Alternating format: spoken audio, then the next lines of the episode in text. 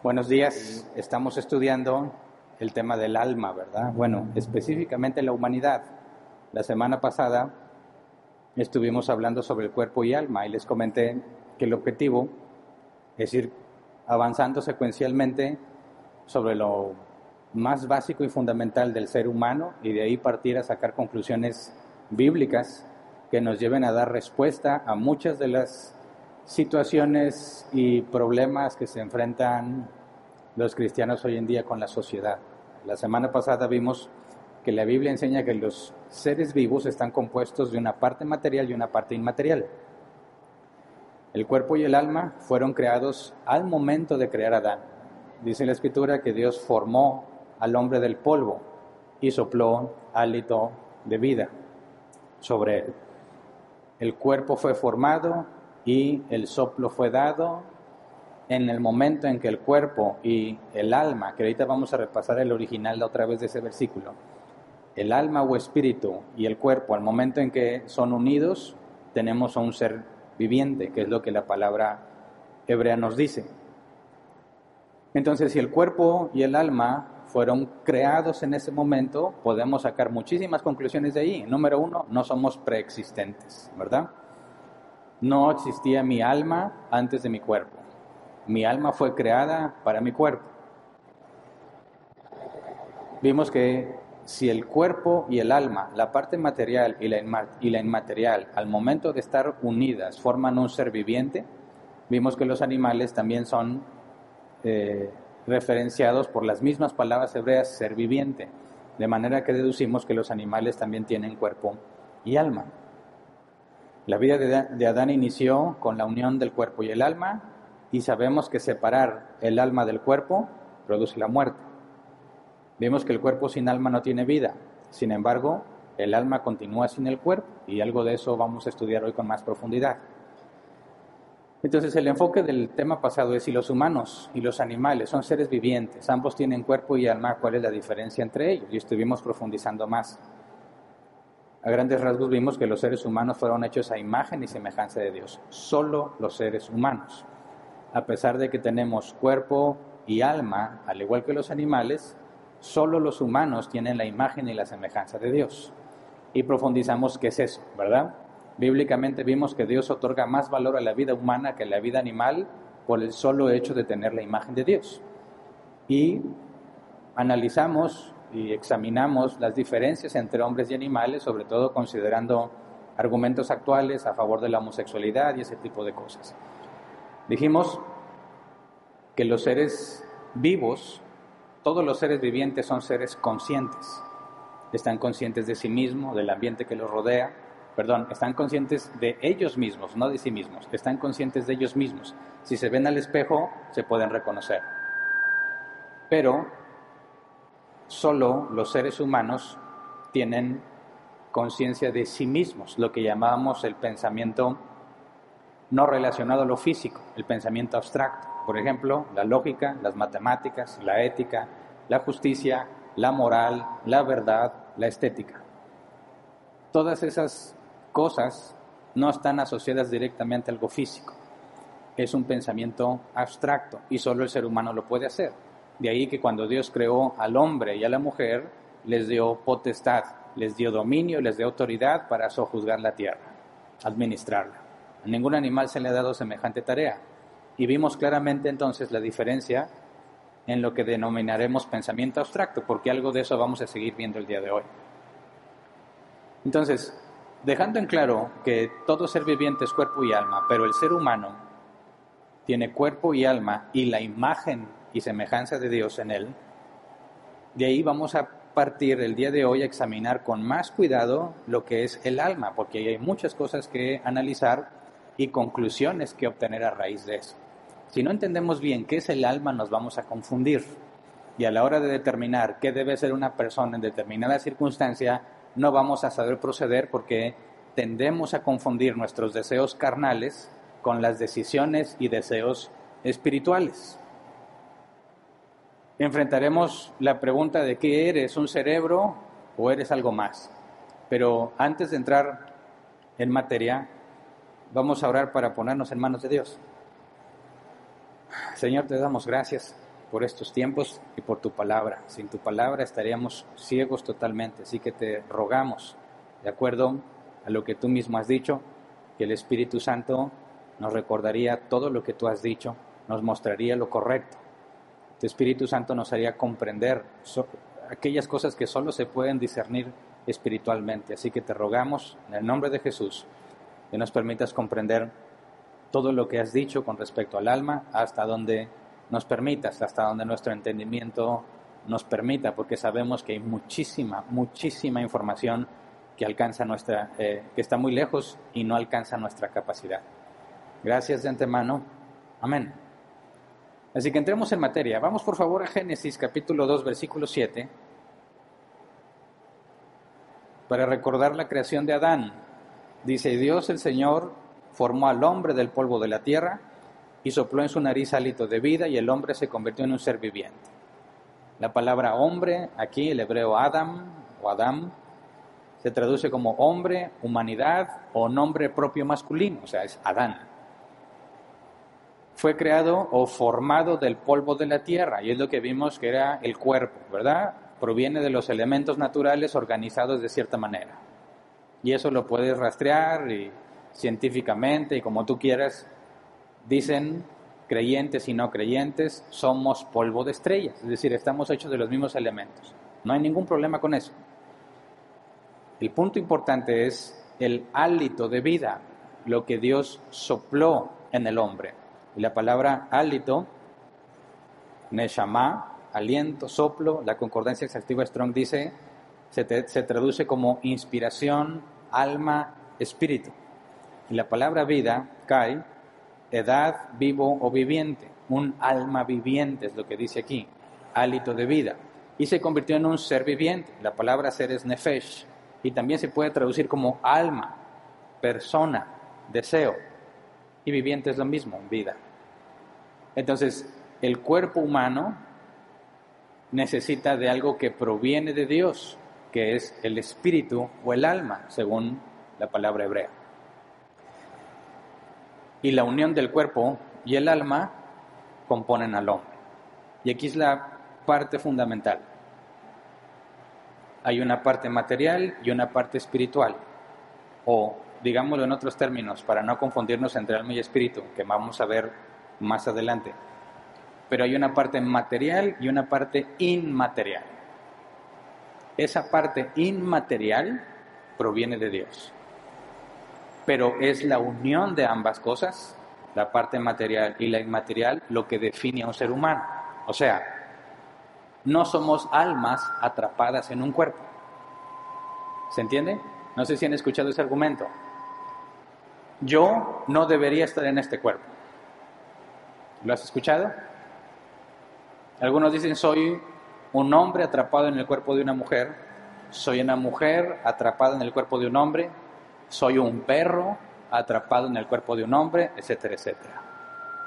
Bíblicamente nosotros tenemos que analizar ese tipo de afirmaciones porque aunque muchos cristianos están dispuestos a aceptarlo como algo verdadero, tiene conclusiones problemáticas con la Biblia. Mira, si Dios creó un cuerpo y un alma y los une para formar un ser humano, ¿cuál es la posibilidad de que el alma creada no correspondía a ese cuerpo. Si Dios crea cuerpo y alma para formar un ser humano, ¿bajo qué condiciones o circunstancias habría una equivocación en ese proceso? Todavía no entendemos con claridad bíblicamente qué es el alma, pero analicemos esta, este argumento bíblicamente. La Biblia nos enseña que Dios es sabio, ¿verdad? Y que Dios es omnisciente lo sabe todo, todo su conocimiento es verdadero. Y si es sabio, sabe cómo hacer las cosas. Nadie puede hacer las cosas de una mejor manera que como Dios las hace. Eso significa que Dios sea sabio y que sea omnisciente. Ahora, un ser sabio y omnisciente como Dios, que es el único sabio y omnisciente, a la hora de crear un cuerpo y un alma, puede cometer un error. Es decir, mira, tú eras mujer, pero te puse en el cuerpo de un hombre, por alguna razón. O eras un perro y te puse en el cuerpo de una mujer. ¿Qué se requiere para que alguien se equivoque? Que la información que tienes es falsa, ¿verdad? Yo pensaba esto, pero resulta que no, me equivoqué. O que no conoces la información completa. No sabía que había esto y por eso me equivoqué. Pero si Dios es omnisciente, puede ser que tenga información falsa o que no tenga suficiente información. Claro que no. Y si es sabio y sabe cómo hacer las cosas de la mejor manera posible, es imposible que estés en un cuerpo equivocado. ¿Me explico? Fuiste diseñado así. Alma y cuerpo fueron creados por Dios para que fueras eso que Él te llamó, con las características humanas para ser hombre o mujer, pero nunca en un error. Así que bíblicamente es pecado decir que estás en un cuerpo equivocado. ¿Qué es pecado? La palabra tanto griega como hebrea nos dice que es errar al blanco, no hacer lo que debiste haber hecho. Entonces cualquiera que esté en el mundo y diga eso, lo entendemos, ¿verdad? Entendemos que piensen así. No lo justificamos, pero lo comprendemos. Pero que un cristiano diga eso, estaría negando a Dios, diciendo que Dios no es omnisciente o no es sabio. Ningún cristiano puede asegurar ese tipo de cosas porque te lleva a negar los atributos de Dios. Pero muchos no se han dado cuenta. Así que, primero, si las dos cosas fueron creadas y es Dios quien crea cuerpo y alma, es imposible que haya un error ahí. Segundo, ¿el alma es superior al cuerpo o el cuerpo superior al alma? Pues son iguales. Hay creencias no cristianas y lo preocupante es que hay algunos cristianos que piensan que el cuerpo es malo y el alma es buena. Y entendemos por qué pueden llegar a esa conclusión cuando leen pasajes cuando dice que la carne es opuesta al espíritu, ¿verdad? Que no debemos seguir los deseos de la carne. ¿Cuál es la carne? Dicen, pues la parte física, material. Pero no es así. El concepto de carne, aunque lo vamos a analizar más adelante con detalle, tiene que ver con la naturaleza pecaminosa, no con tu cuerpo. Porque también la escritura dice que ofrezcas tu cuerpo entero como un sacrificio a Dios y que uses los miembros de tu cuerpo para hacer la justicia. Entonces, si tú consideras que el cuerpo es malo en sí mismo, tampoco está siendo bíblicamente correcto, porque ambas cosas fueron creadas por Dios para el bien. Después de la caída tenemos un problema con nuestra naturaleza pecaminosa, no con el cuerpo en sí, sino nuestros impulsos y deseos que son opuestos a lo que Dios quiere, ordena o desea. Entonces, cuerpo y alma creados, ambos son equivalentes en cuanto a valor, aunque distintos en su esencia, ¿verdad? Pero ni alguien, nadie se puede decir que está en un cuerpo equivocado o que el alma vale más que el cuerpo. Ambas son creación de Dios y el ser humano específicamente está en la unión de ambas. No puedes decir, soy un alma que tengo un cuerpo. Y si se me acaba este cuerpo, me voy a otro, algo parecido a la reencarnación. ¿Verdad? ¿Has escuchado ese concepto? No nada más está en algunos Mm, que reconocen que hay una deidad, incluso algunos panteístas que piensan que el universo es una energía, hablan de una especie de reencarnación. Bíblicamente no decimos somos un alma que vamos a ocupar distintos cuerpos, aunque la resurrección parece decirnos algo así, y lo vamos a analizar hoy. Pero el punto es que no puede decir yo soy un alma que tengo un cuerpo. No, el ser humano es alma y cuerpo, las dos cosas juntas. Las separas, ya no tienes un ser humano separas el cuerpo del alma, es muerte. Ahora vamos analizando un poco más en eso. Si yo te preguntara, o si alguien te preguntara, dado que ya demostramos que el hombre es a imagen y semejanza de Dios y tiene la capacidad del pensamiento abstracto, pensar en cosas que no tienen nada que ver con lo físico, como las matemáticas y la lógica. Y yo preguntara, ¿en qué parte de tu composición del ser humano, cuerpo o alma, en qué parte está la capacidad del pensamiento abstracto. O sea, ¿está en el cerebro o está en el alma? ¿Razonas y piensas porque tienes un cerebro o razonas y piensas porque tienes un alma. O la combinación de las dos. Nuestros amigos, creyentes y no creyentes, que dicen que no somos más que un cerebro, se les llama materialistas. Es decir, todo lo que hay es material. Eres un cerebro y las reacciones químicas y los impulsos eléctricos determinan qué piensas y qué sientes. ¿Estás feliz? No existe la felicidad. Es una combinación de químicos e impulsos eléctricos que te hace sentir así. ¿Amas a alguien? No existe tal cosa como el amor. Eso es lo que tu cuerpo te hace sentir. Estoy enojado, estoy deprimido. Todo tiene que ver con químicos e impulsos eléctricos. Eso es materialismo. Entonces, si mi cerebro muere, ¿yo sigo existiendo? No. Si no hay nada más que el cerebro, al momento en que el cerebro muere, ya no existe esa persona. Esa es la postura más popular en nuestro mundo, en nuestra sociedad hoy en día, incluso por muchos cristianos. El concepto de un alma como algo independiente del cuerpo está quedando totalmente olvidado, se está considerando como algo obsoleto. Y hay algunos cristianos que dicen que eso es obsoleto porque bíblicamente no tiene justificación. Pero si hacemos eso, si realmente no eres más que un cerebro, tiene muchísimas eh, complicaciones y repercusiones en la vida. No las vamos a ver todas hoy, quisiera mencionarles una nada más. Si realmente eres solo un cerebro y fuiste una persona que hizo mucho daño a los demás seres humanos y mueres, ¿habrá justicia por lo que hiciste? No. ¿Por qué? Porque al momento en que tu cerebro murió, ya no existes más. Ya no hay nadie a quien juzgar, no habrá recompensa, no habrá castigo, no hay nada, simplemente dejas de existir.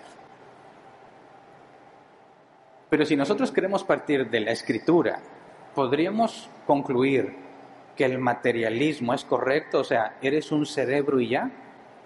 ¿La Biblia nos daría información al respecto o no? Tenemos que hacernos preguntas, porque hay personas que sufren un daño cerebral y ya no razonan bien o igual. Incluso su personalidad cambia. Estuve leyendo algo sobre eso y un hombre hace muchos años, creo que en, en el siglo XVIII, estaba trabajando en las vías del ferrocarril, hubo un accidente, una de las vías se levantó y le atravesó parte del cráneo. Ese hombre era identificado como un hombre muy alegre, un hombre muy amistoso, muy social, y después del accidente, aunque sobrevivió, aunque le destruyó parte del cráneo y dañó gran parte del cerebro, sobrevivió, pero jamás fue el mismo, se volvió un hombre introvertido. Y de hecho obtuvo habilidades que no tenía en cuanto a matemáticas y otras cosas. Era otro hombre, totalmente otro hombre, porque una parte de su cerebro fue dañada. De ahí surge la pregunta, entonces, ¿dónde está la capacidad del pensamiento abstracto? ¿En tu cerebro o en el alma, si partemos de la definición bíblica de lo que es un ser humano. ¿Podremos responder, eh, responder eso bíblicamente o no? Hay dos pasajes que creo que nos pueden dar la respuesta. Vamos a Apocalipsis capítulo 6, versículo 9 al 10. Digo, seguramente hay más, pero me parece que estos dos pasajes son los más claros. Apocalipsis 6, 9 al 10, Reina Valera 1960, por favor porque lo dice aquí literal según el original. Dice, cuando el Cordero rompió el quinto sello, vi debajo del altar las almas de los que habían sufrido el martirio por causa de la palabra de Dios y por mantenerse fieles en su testimonio. Gritaban a gran voz, ¿hasta cuándo, soberano Señor, santo y veraz, seguirás sin juzgar a los habitantes de la tierra y sin vengar, vengar nuestra mente? ¿A quién está viendo aquí? A las personas que murieron, porque dice, ¿hasta cuándo juzgarás a los habitantes de la tierra y vengarás nuestra muerte. Son gente muerta, ¿verdad? Son las almas que están hablando con Dios, ¿verdad? dice, bueno, es que Apocalipsis es todo simbólico, no puedes tomar nada literal. A mí, no, a mí no me parece así, me parece que por los principios de hermenéutica tenemos que ir a la literalidad del texto, a menos que resulte en un absurdo. Pero bueno, quizás algunos pueden decir, no, este pasaje no tiene nada de literal, es una expresión poética de algo que quiere explicarnos el apóstol Juan. Bueno, vamos a 1 de Samuel 28, 15 al 19. Digo, yo considero que no hay ningún problema en interpretar literalmente Apocalipsis 6 y gran parte de Apocalipsis. Pero vamos a 1 de Samuel 28, 15 al 19. Dice, Samuel le dijo a Saúl, porque me molestas haciéndome subir. Estoy muy angustiado, respondió Saúl. Pausa. Esta conversación no se da cuando Saúl, teniendo vida y salud, está hablando con eh, Samuel, perdón, teniendo vida y salud, habla con Saúl, sino que Saúl buscó a una divina para que invocara a Samuel y Saúl pudiese hablar con Samuel. Si analizas con detalle la historia, esta supuesta divina, cuando ve a Samuel, pega un grito. No se esperaba que allí estuviera Samuel, lo cual nos indica que esta mujer era una farsante.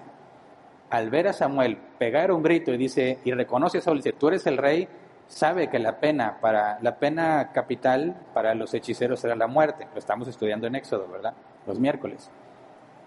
Pero entonces ve a Samuel, pega un grito, pero lo importante es que Samuel le dice, ¿por qué me molestas haciéndome subir?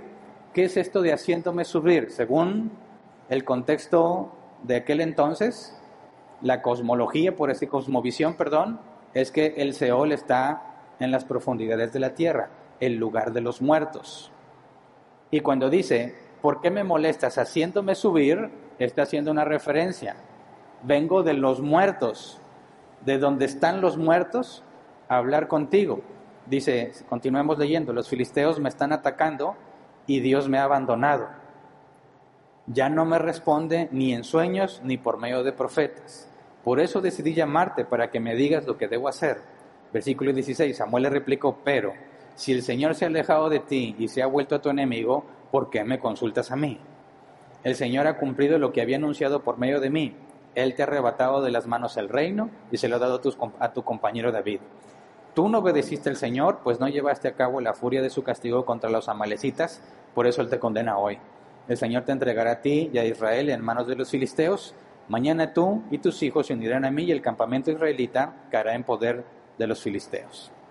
Así que aquí hay unas preguntas interesantes, ¿verdad? ¿Samuel tiene cuerpo o no tiene cuerpo?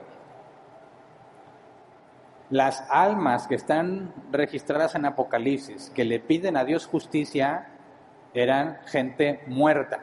El cuerpo se fue separado del alma. Sin embargo, el alma está consciente de quién es, de quién era, qué hizo, tiene memoria y tiene capacidad de razonamiento, ¿verdad? Lo primero que dice Samuel, ¿por qué me molestas haciéndome subir? Para eso necesitas la lógica, ¿verdad? De entrada, no puede hablar un lenguaje con, como el nuestro, con sentido y, profundidad, si no hay lógica. No podríamos comunicar nada. Y Samuel le dice, oye, lo que yo te había dicho, eso es lo que Dios dijo y ahora es lo que va a hacer. Plena conciencia, pleno razonamiento, uso, uso de la lógica y pensamiento abstracto. Pero ¿tiene un cerebro? No. Las almas de los que están pidiéndole a Dios justicia, ¿tienen un cerebro? No. ¿Verdad? Entonces, ¿dónde está el razonamiento? La lógica, la justicia, la estética, la ética, la moral. ¿En el cerebro o en el alma? Bíblicamente, en el alma. Pero, entonces, ¿para qué quiero el cerebro? ¿Y por qué si una persona sufre daño cerebral, cambia su personalidad o su capacidad de razonamiento? Antes de entrar a esa pregunta, la unión de cuerpo y alma, un ser racional, pensante, es lo que definimos como persona. Según la Real Academia Española, persona es el sujeto de derecho, susceptible de ser titular de derechos y de contraer obligaciones. Pero es muy técnica, ¿verdad? La definición. Encontré un diccionario con palabras más digeribles. Dice, la palabra persona designa a un individuo de la especie humana, hombre o mujer, que considerado desde una noción, jurídica y moral, es también un sujeto consciente y racional, con capacidad de discernimiento y de respuesta sobre sus propios actos. Como tal, es un concepto opuesto a animal o cosa, pues se le atribuye la racionalidad y la vida. ¿Eh? Quería que viéramos esta definición de persona porque los animales no son personas. ¿Por qué? Porque no tienen el pensamiento abstracto, la imagen de Dios que solo el hombre tiene. Una persona necesariamente es alguien o algo que tiene la imagen de Dios. Pero el alma de Saúl o el espíritu de Saúl o el alma de los que están rogándole a Dios justicia son personas aunque no tienen cuerpo? Sí. ¿Por qué? Por la misma razón, la racionalidad. ¿Se entiende? Entonces, si el ser humano es la unión y el cuerpo y alma, y en el alma está la capacidad del pensamiento, del pensamiento abstracto y el razonamiento, ¿dónde está el yo? Si yo digo, yo Hernán, ¿de qué estoy hablando? En este mundo estoy hablando de cuerpo y alma, que tiene que ver con el razonamiento. Pero si son separados, ¿dónde está el yo? En el alma, ¿verdad? Ahora, ¿qué pasa con esas personas que sufren daño cerebral? Y ya no pueden razonar o cambia su personalidad. ¿Cómo entendemos esto desde una perspectiva bíblica? Precisamente son esas cosas las que llevan a concluir a muchos de que no existe tal cosa como el alma. Pero bíblicamente, si vemos claramente la distinción entre alma, la parte inmaterial, y el cuerpo, la parte material, y el pensamiento abstracto en el alma, ¿cómo entendemos la función del cerebro?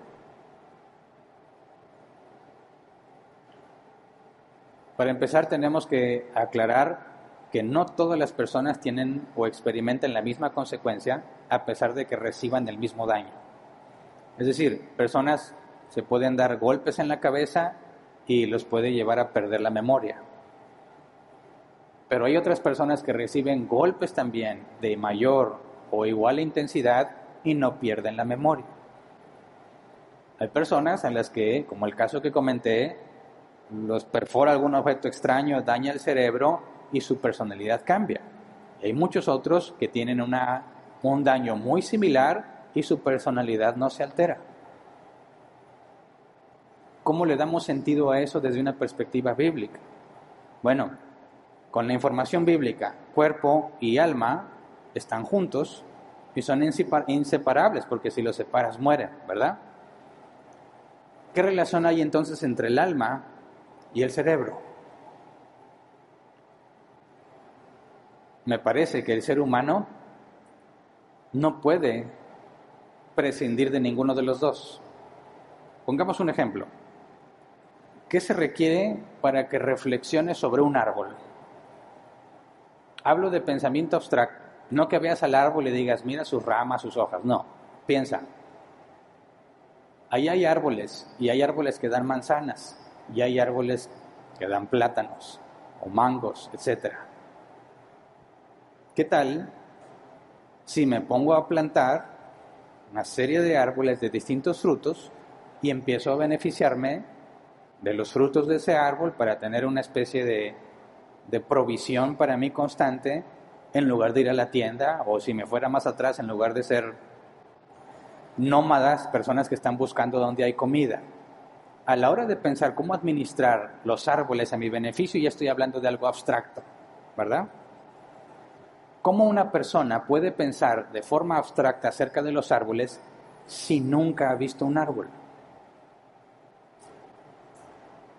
Si voy a empezar a administrar el tener varios árboles para mi beneficio, lo primero que tengo que hacer es saber qué es un árbol. ¿Y cómo sé qué es un árbol? por la vista.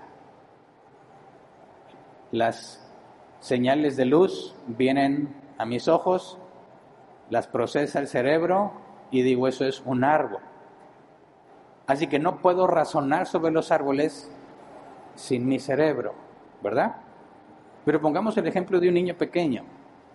¿A qué le llamamos el proceso de madurez en los niños? Hay un niño pequeñito a quien le puedes decir bueno, no sé si hay niños que me van a escuchar y no quiero arruinar sus eh, deseos. Iba a hablar de Santa Claus, Pero bíblicamente no tiene ningún fundamento Santa Claus, ¿verdad? Un ser omnisciente que sabe si te portaste bien o mal no tiene cabida bíblica. Pero hay niños a los que les cuentas historias. Pon tu diente bajo la almohada y el hada de los dientes se va a llevar tu diente y te va a dejar una moneda, ¿verdad? ¿Alguna vez has visto a un niño creer eso? Le duele el diente, tiene miedo que se le caiga un diente, ve el diente y se siente preocupado. Hay una parte de él que tiene en su mano que se le cayó. No te preocupes, ese diente te va a dar dinero si lo pones bajo la almohada y canalizas el temor y el nerviosismo hacia otra cosa y dices, ah, ok, pone la almohada, pone el diente y se duerme. Ya sabemos que procede, ¿verdad? Se requiere cierta habilidad para que no se despierte el niño. Lo cambia, se levanta y dice, oh, es cierto, el hada de los dientes existe, ¿verdad? Te lo va a creer. ¿Por qué? ¿Qué información tiene para descalificarlo, para considerarlo falso o verdadero? Hay muchas cosas que no sabe, hay muchas cosas que no ha vivido, confía en todas las personas, piensa que todas las personas le dicen la verdad y a cierta edad lo va a creer. Pero dile a alguien de veintitantos años que no tiene problemas mentales, que le da de los dientes le va a dar dinero y no te va a creer. ¿Por qué? Por todas las experiencias que ya ha vivido. De manera que nosotros reflexionamos y razonamos con mayor profundidad según la experiencia que tenemos del mundo. Y esa experiencia proviene del cuerpo y de los sentidos. ¿Me explico? Así que no podemos razonar en este mundo sin el cuerpo, porque no tendríamos la información para razonar absolutamente nada. De manera que entendemos, el alma ahí tiene la esencia del yo, el pensamiento abstracto, pero de nada sirve sin un cuerpo que le lleve al alma las emociones, los sentimientos, las experiencias, los comportamientos, el dolor, la, felicidad que te lleva a reflexionar. Así que son inseparables, ¿verdad? Cuando hablamos entonces, ¿qué pasa con esas personas que sufrieron un accidente, tienen daño cerebral? ¿Por qué ya no son los mismos? Por esa unión. Aunque el alma permanece intacta porque es inmaterial, el medio que usa para obtener información y razonar es su cerebro, su cuerpo. Eso explica por qué hay muchísimos casos de personas que estaban en coma, en estado vegetativo, y había personas que les hablaban, se aprovechaban de ellos, los maltrataban, por obra y gracia de Dios, despiertan sin que nadie se lo esperaba y dicen todo lo que estuvo pasando en ese tiempo. ¿Cómo lo supo si su cerebro estaba inactivo? ¿Mm? Se supone que el cerebro estaba muerto y lo mantiene vivo una máquina. Sin embargo, puede decir con lujo de detalle lo que le hacían. ¿Cómo sabe eso si su cerebro estaba muerto? Porque no está en el cerebro. Pero entonces, ¿por qué algunos ya no razonan igual? Porque se requiere el cerebro para hacer uso del razonamiento. ¿Se entiende? Entonces, esos problemas, incluso de orden, le llaman psicológico, ¿verdad? Desórdenes mentales, desórdenes de personalidad. ¿Eso demuestra que no hay un alma? No, lo único que prueba es que hay una conexión muy profunda entre el cerebro y el alma, que no conocemos aún bien. Y hablo teológicamente y científicamente. Estuve leyendo artículos. Le pueden dar el mismo medicamento contra la depresión a dos personas, a una le funcionará y a otra no. Exactamente lo mismo. ¿Por qué uno sí y otro no? Nadie sabe. Pero dáselo por si le funciona. Muchas cosas que son medicamentos supuestamente para controles psicológicos, no hay nada que indique que realmente funcionan. Va a depender de cada persona. Eso no significa en ningún momento que no hay un alma, lo que significa es que no comprendemos la relación entre el alma y el cerebro. Así que hay mucho que la Biblia no dice y que la ciencia tampoco ha encontrado. Pero podemos decir con toda certeza que para el ser humano, tanto el cuerpo como la parte inmaterial son indispensables. Si no, no podríamos razonar. El misterio que ocurre es cuando morimos. Un rato vamos a ver eso. El alma se queda sola. ¿Cómo, cómo se retroalimenta? ¿Cómo obtiene las experiencias que, que solo el cuerpo le da? Pero bueno, entonces si cuerpo y alma son creados por Dios y son inseparables, aún para razonar, si hablamos de conocer a Dios, necesitamos el cuerpo, necesitamos el cerebro para conocer cada vez más a Dios. Entonces, ¿cuál es la relación entre cuerpo y alma? Si son inseparables e indispensables, ¿qué características vemos específicamente en el alma que no hay en el cuerpo? Número uno es que el alma es inmortal y el cuerpo es mortal. Vamos a Génesis 3, versículo 19.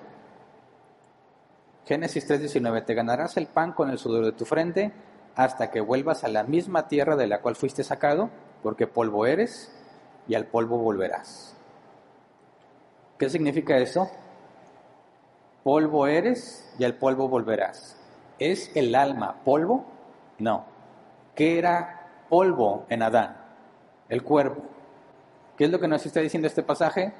Lo que vino del polvo volverá al polvo, pero aquí no habla de la muerte del alma, solamente de la muerte del cuerpo. Y esto a causa de la maldición. Entra el pecado al mundo, Adán y Eva pecan, la consecuencia es la muerte, separación del cuerpo y el alma, y lo que volverá al, al polvo es el cuerpo, ¿verdad?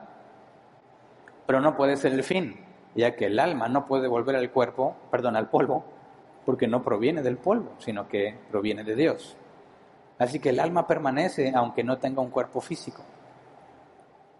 Y luego vamos a 1 de Corintios capítulo 15, versículo 20 al 23, donde el apóstol Pablo nos enseña sobre la resurrección de los justos. 1 de Corintios 15, 20 al 23. Lo cierto es que Cristo ha sido levantado de entre los muertos como primicias de los que murieron.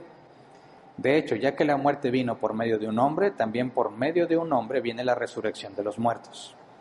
Pues así como en Adán todos mueren, también en Cristo todos volverán a vivir, pero cada uno en su debido orden. Cristo, las primicias, después cuando Él venga, los que le pertenecen. Entonces, al cuerpo y alma son creados en el mismo instante, ¿verdad? Tienes a un ser humano, pero va a llegar el momento del tiempo en el que el cuerpo muere, el alma permanece. ¿Qué va a pasar con esa alma? Espera la resurrección. ¿Verdad? Apocalipsis 20:13, Reina Valera 60, por favor, Apocalipsis 20:13, y el mar entregó los muertos que había en él, y la muerte y el Hades entregaron los muertos que había en ellos, y fueron juzgados cada uno según sus obras. También los que no pertenecen a Dios van a resucitar. La diferencia es que se nos especifica cómo es la resurrección de los que son de Dios y qué cuerpo van a tener. Muy limitada información, pero nos da información. Pero no se nos dice sobre el cuerpo de los que no pertenecen a Dios cuando resucite. Vamos a 1 de Corintios 15, versículos 50 al 54. Les declaro, hermanos, que el cuerpo mortal no puede heredar el reino de Dios, ni lo corruptible puede heredar lo incorruptible. Fíjense bien en el misterio que les voy a revelar. No todos moriremos, pero todos seremos transformados en un instante, en un abrir y cerrar de ojos, al toque final de la trompeta. Pues sonará la trompeta y los muertos resucitarán con un cuerpo incorruptible y nosotros seremos transformados. Porque lo corruptible tiene que revestirse de lo incorruptible y lo mortal de inmortalidad. Cuando lo corruptible se revista de lo incorruptible y lo mortal de inmortalidad, entonces se cumplirá lo que está escrito, la muerte ha sido devorada por la victoria. Aquí nos da otra información. Mueres, tu alma permanece, tu capacidad de razonamiento está en el alma, sigues teniendo memoria, sabes quién eres, quién eras y todo lo que hiciste. Sigues con el conocimiento que tienes de Dios que fue adquirido por medio de las experiencias corporales. Todo eso sigue en el alma. Pero cuando mueres y el cuerpo se deshace, vas a tener que esperar hasta la resurrección. Pero Pablo dice, no todos van a pasar ese proceso. Algunos no van a experimentar este proceso, sino que en un instante serán transformados. El cuerpo volverá al polvo, por así decirlo, y tendremos un nuevo cuerpo. Así que algunos de nosotros, no sabemos quiénes, tal vez todos o ninguno, si Cristo viene ya, algunos experimentaríamos la muerte. ¿Qué pasa con el alma mientras esperan la resurrección? Si la conciencia, la memoria, el conocimiento y la experiencia la retiene el alma, ¿qué pasa cuando tu cuerpo muere pero aún no resucitas? Eso es lo que se le llama el estado intermedio. Y si Dios quiere lo analizamos la próxima semana.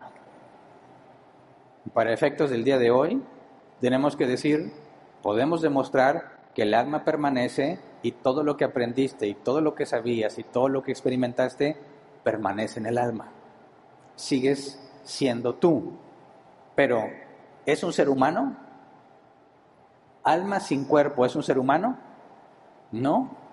El ser humano es la unión de cuerpo y alma, ¿verdad? Si te quitan el cuerpo, ya no eres un ser humano formalmente hablando. Eres una persona todavía, pero estás incompleto. Y eso es algo misterioso, porque no hay información bíblica que nos ayude a entender eso. Pero vamos a otro ejemplo de Pablo, 2 de Corintios 5, versículo 1 al 5.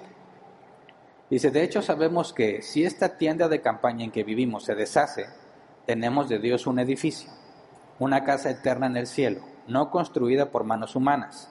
Mientras tanto suspiramos anhelando ser revestidos de nuestra morada celestial, porque cuando eh, seamos revestidos no se nos hallará desnudos. Realmente vivimos en esta tienda de campaña suspirando y agobiados, pues no deseamos ser desvestidos, sino revestidos, para que lo mortal sea absorbido por la vida. Es Dios quien nos ha hecho para este fin y nos ha dado su espíritu como garantía de sus promesas. Checa la analogía, esta tienda de campaña y el edificio. Si esta tienda de campaña se deshace, tenemos un edificio que viene de Dios. Una casa celestial, que es un edificio, y una casa terrenal, que es como una tienda de campaña. Ahorita eres un humano terrenal, ¿verdad? Cuerpo terrenal y alma. El cuerpo se muere, estás incompleto y tienes que esperar. ¿Qué tan consciente estás del tiempo? No lo sabemos. Cuando llegue la resurrección de los muertos, se te otorga un cuerpo nuevo, pero no es el mismo que tenías. Sigue siendo tú, pero no es el mismo cuerpo. No es reencarnación, es resurrección. ¿Se fijan? No es, ahí quedó ese cuerpo, tengo uno totalmente distinto. Eso sería reencarnación. Resurrección es el mismo cuerpo. Pero lo que Pablo nos dice es que ese mismo cuerpo no es exactamente el mismo. Sigue siendo tu cuerpo, pero ahora es celestial, no es terrenal. Entonces, la transformación que tenemos es de ser humanos terrenales, un punto intermedio, y luego ser humano celestial. Pero quién eres tú permaneció en todo el proceso. Alguna vez me preguntaban cuando estábamos estudiando Apocalipsis, Hernán, cuando muera y me presente ante Dios, ¿me voy a acordar de todo lo que hice? Si morimos y llegamos allá y veo a mi esposa, ¿me voy a acordar que fue mi esposa?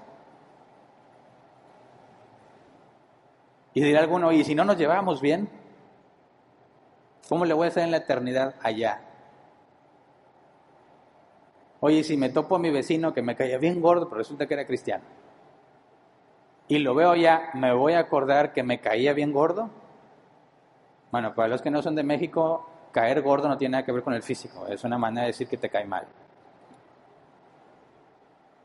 ¿Nos vamos a acordar o no?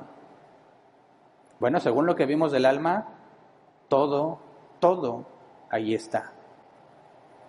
Vas a ver a tu vecino y ¿qué vas a pensar?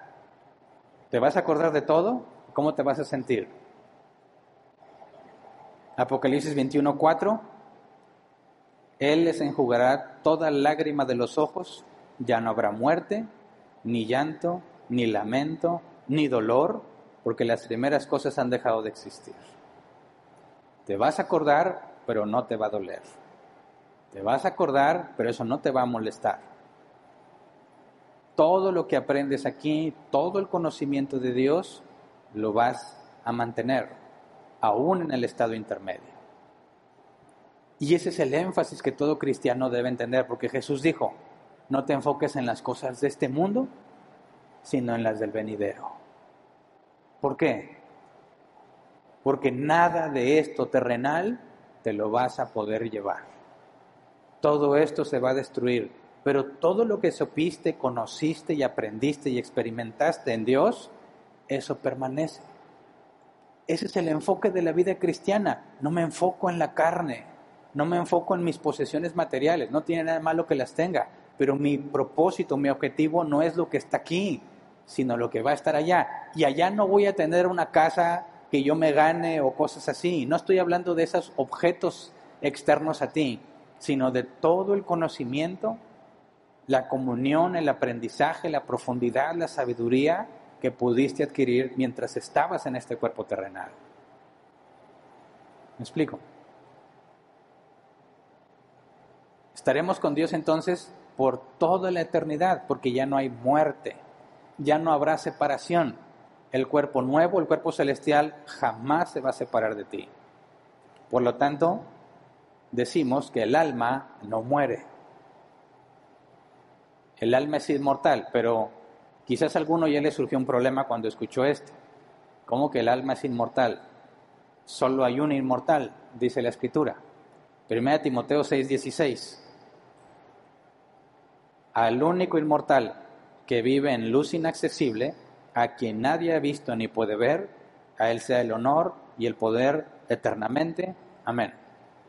Entonces, ¿quién es el único inmortal? Dios. ¿Por qué decimos que el alma es inmortal? Ah, estamos hablando de sentidos diferentes. El alma no muere. Decimos que es inmortal en el sentido que no va a dejar de existir. Pero Dios es inmortal en un sentido totalmente distinto. Dios es el único que tiene vida en sí mismo. Nosotros no, y el alma tampoco. Y el alma es algo creado, ¿verdad? Entonces aquí surge una pregunta interesante. ¿Qué es el alma? ¿Qué es el cuerpo? Lo podemos ver, lo podemos palpar, pero el alma, ¿qué es el alma? ¿Es una energía o es una sustancia? Si es una energía, como dicen algunos, es lo que hace que tenga vida, ¿verdad? Y si me muero, eso que me hizo tener vida, pues que venía de Dios, volvería a Dios. ahorita vamos a leer un pasaje que dice eso. Pero ¿es el alma algo o es meramente una energía? Si el alma permanece por la eternidad y es algo creado, y no tiene poder para vivir por sí misma, Dios es quien la sostiene, ¿verdad? Pero si es un ser creado y tiene la capacidad de razonar y tiene memoria y conocimiento, no puede ser una energía. ¿Me explico? Dice Hechos 17, 28, puesto que en él vivimos, nos movemos y existimos. Como algunos de sus propios poetas griegos han dicho, de él somos descendientes. Pablo hablando a los griegos en términos que los griegos entienden. En Dios vivimos, en Él existimos. La palabra existencia es que venimos del ser, salimos del ser, de Dios. Así que el alma o es una energía o es una sustancia. Pero una energía no piensa, una energía no razona, no conoce, no tiene memoria. Necesariamente tiene que ser una sustancia. Es algo que piensa, por consecuencia es alguien, una persona. Dice Eclesiastés 12, versículo 1 al 2, acuérdate de tu Creador en los días de tu juventud, antes que vengan los días malos y lleguen los años de los cuales digas no tengo en ellos contentamiento, antes de que se oscurezca el sol y la luz y la luna y las estrellas y vuelvan las nubes tras la lluvia. Luego brincamos al versículo 6 y 7. Antes que la cadena de plata se quiebre y se rompa eh, el cuenco de oro y el cántaro se quiebre junto a la fuente y la rueda eh, sea rota sobre el pozo y el polvo vuelva a la tierra como era y el espíritu vuelva a Dios que lo dio. El espíritu, aquí ya entramos en cosas puntuales. ¿Es el alma lo mismo que el espíritu?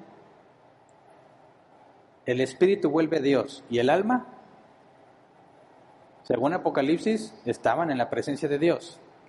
Según Samuel, subió de algún lugar. ¿Es el espíritu y el alma lo mismo? Si no es una energía, el espíritu es un alguien. Pero entonces entremos a este punto. ¿Somos tres cosas o somos dos cosas? Dicotomía dice, somos cuerpo y alma.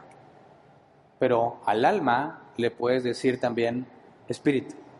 O sea, una parte material y una parte inmaterial. Tricotomistas. Somos un cuerpo, un alma y un espíritu. Cuerpo, una sustancia que sea el alma y otra sustancia que es el espíritu. ¿Cuál de las dos considera que se enseña en la escritura? Normalmente en toda América Latina la tricotomía es lo más común. Somos cuerpo, alma y espíritu. Hay dos pasajes que se usan por excelencia. Vamos a 1 Tesalonicenses capítulo 5 versículo 23. Primera de Tesalonicenses 5:23, que Dios mismo, el Dios de paz, lo santifique por completo y conserve todo su ser, espíritu, alma y cuerpo, irreprochable para la venida de nuestro Señor Jesucristo. La palabra espíritu, neuma, viento o espíritu. La palabra alma, suke, aliento o alma. Dice, conserve todo su ser, espíritu, alma y cuerpo. Dicen, ¿ya ves? Mi ser es espíritu, alma y cuerpo. Hebreos 4:12. Ciertamente la palabra de Dios es viva y poderosa y más cortante que cualquier espada de dos filos. Penetra hasta lo más profundo del alma y del espíritu, hasta la médula de los huesos y juzga los pensamientos y las intenciones del corazón. Lo más profundo del alma y del espíritu. Esos serían los dos pasajes que parecen indicar que nuestro ser se compone de tres cosas distintas. ¿Verdad? Todo lo que hemos estudiado hasta antes de estos, de estos pasajes, ¿de cuántas sustancias nos habla? De dos. ¿Verdad? Entonces, si consideramos que hay un espíritu y un alma, surge una pregunta. ¿Es el espíritu el que tiene el pensamiento abstracto o es el alma? Y si el espíritu tiene el pensamiento abstracto, ¿qué es el alma? Y al revés, si el alma tiene el pensamiento abstracto, ¿qué es el espíritu? Y ahí está el asunto complicado. No se puede responder bíblicamente si preguntamos por una distinción entre espíritu y alma. Veamos algunos pasajes donde se pierde cualquier intento de distinción entre espíritu y alma. Vamos a Mateo 10, 28.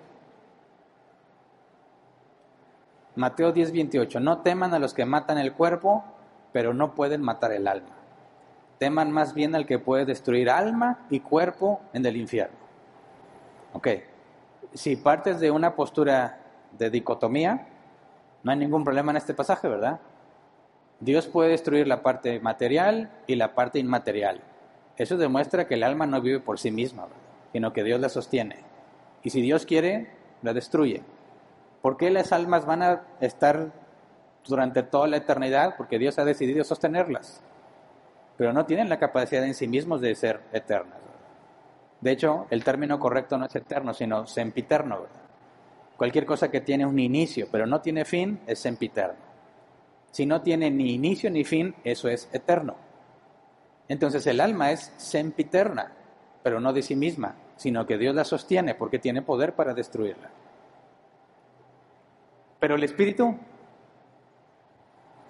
si también hay un espíritu, ese no se destruye con nada, según este pasaje, porque no está mencionado, o porque Dios no mencionó, en el caso de Jesús, porque no mencionó el espíritu. Lucas 24, 38 y 39.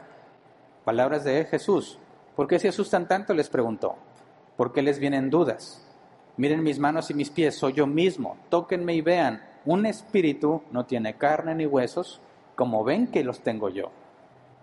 Y aquí no menciona el alma. Entonces, si el espíritu es algo y el alma es otra cosa, ¿por qué Jesús dijo, miren, no soy un alma, o no soy un espíritu, ¿verdad? El espíritu no tiene cuerpo, no tiene carne, pero toca, no soy un espíritu, pero lo están viendo y lo reconocen como él, y lo escuchan hablar, y aún así piensan que es un espíritu. Pero Jesús dijo que el alma y el cuerpo serán destruidos y dejó fuera el espíritu. Entonces Jesús nos enseña que hay espíritu y alma o está usando de forma intercambiable la palabra alma y espíritu. Ahí está el dilema. Lucas 1, 46 y 47, palabras de María, Madre de Jesús. Entonces dijo María, mi alma glorifica al Señor y mi espíritu se regocija en Dios mi Salvador. ¿Puede una energía regocijarse? No. ¿Puede una energía glorificar a Dios? No. El alma aquí en este pasaje es una energía, no porque glorifica al Señor. El espíritu es una energía, no porque regocija, se regocija en Dios. Entonces el alma tendría que ser un alguien y el espíritu también. Si tenemos cuerpo, alma y espíritu, ¿dónde está nuestra esencia? ¿En el alma o en el espíritu? ¿Se entiende? ¿Cómo dices, yo tengo un cuerpo que murió, soy un alma, pero si también hay un espíritu, ese espíritu que dice de sí mismo, yo también soy un espíritu o, qué va a decir? ¿Me explico? 1 Corintios 5:3. Yo, por mi parte, aunque no estoy físicamente entre ustedes, sí estoy presente en espíritu y ya he juzgado como si estuviera presente el que cometió este pecado. Y aquí el punto estar presente en espíritu, no estamos hablando que se separó su alma y su cuerpo, ¿verdad? Sino para hacer énfasis que hablar de mi espíritu allí no necesariamente está hablando de que Pablo dejó de ser él y se murió y su espíritu fue allá, ¿verdad? Sino que habla de sus intenciones, de sus motivaciones, de sus deseos, de su voluntad, de su autoridad. Pero si eso estuviera en el espíritu, que hay en el alma?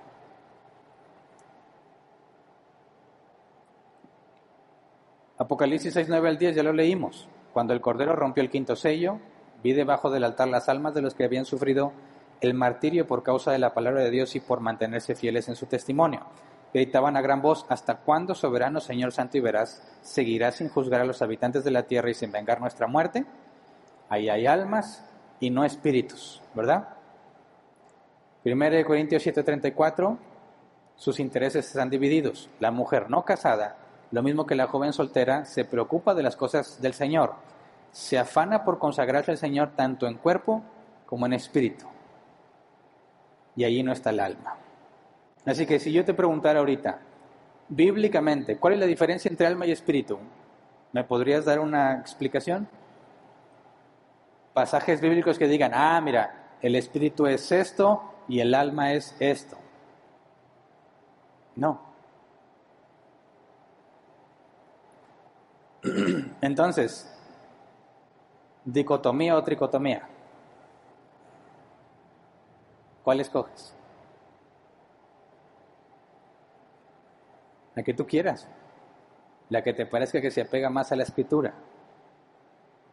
No tenemos por qué hacer división entre cristianos por estos temas, porque la Biblia ni afirma ni niega ninguna de las dos, ¿verdad?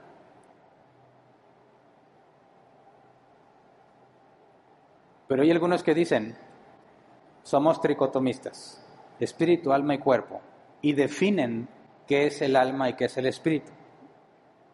Lo dicen, según encontré varios sitios web, literalmente así. El cuerpo es lo que nos conecta con el mundo físico que nos rodea. El alma es la esencia de nuestro ser y el espíritu es lo que nos conecta con Dios. ¿Se entiende? El cuerpo es para interactuar aquí, el alma, ahí estás tú, la esencia, ahí estaría el pensamiento abstracto, y el espíritu es lo que nos conecta con Dios. Y esa parte no la encuentro en la Biblia en ningún lado. El espíritu nos conecta con Dios. ¿Qué significa eso? ¿Es una energía o es una persona? Así que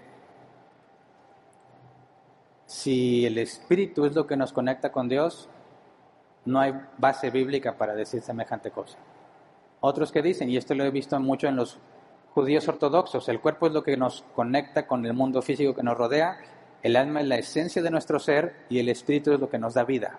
Y aquí el espíritu sería como una especie de energía. La palabra hebrea ruach. Muchos años yo sostuve esa postura.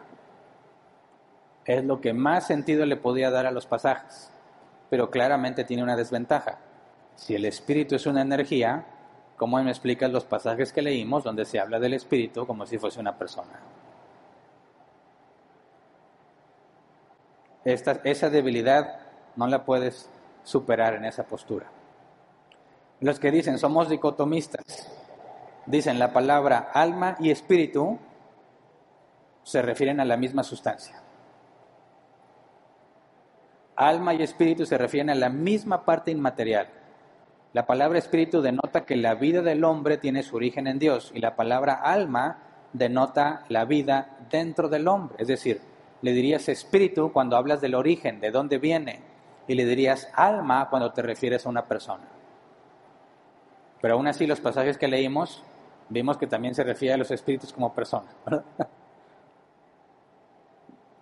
y algunos otros dicen el cuerpo y el alma son dos partes nada más, pero la Biblia le llama el espíritu a algo dentro del alma.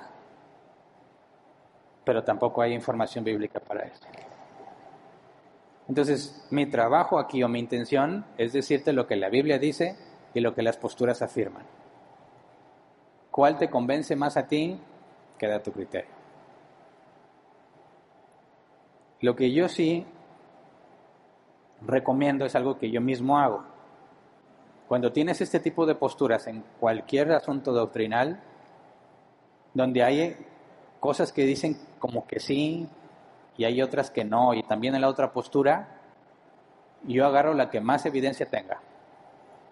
¿Me explico? Si hay cuatro o cinco referencias que validan la dicotomía, y hay pasajes que parecen afirmarla, pero tiene debilidades, y la tricotomía también tiene unos pasajes que dicen que sí y tiene debilidades, yo digo, ¿cuál tiene más debilidades y cuál tiene más fundamento? y yo escojo la que tenga más fundamento y menos debilidades. Ese es mi criterio. Por eso, aunque durante muchos años sostuve la postura de ser tricotomista, la tricotomía, decidí cambiarme al otro bando, a la dicotomía.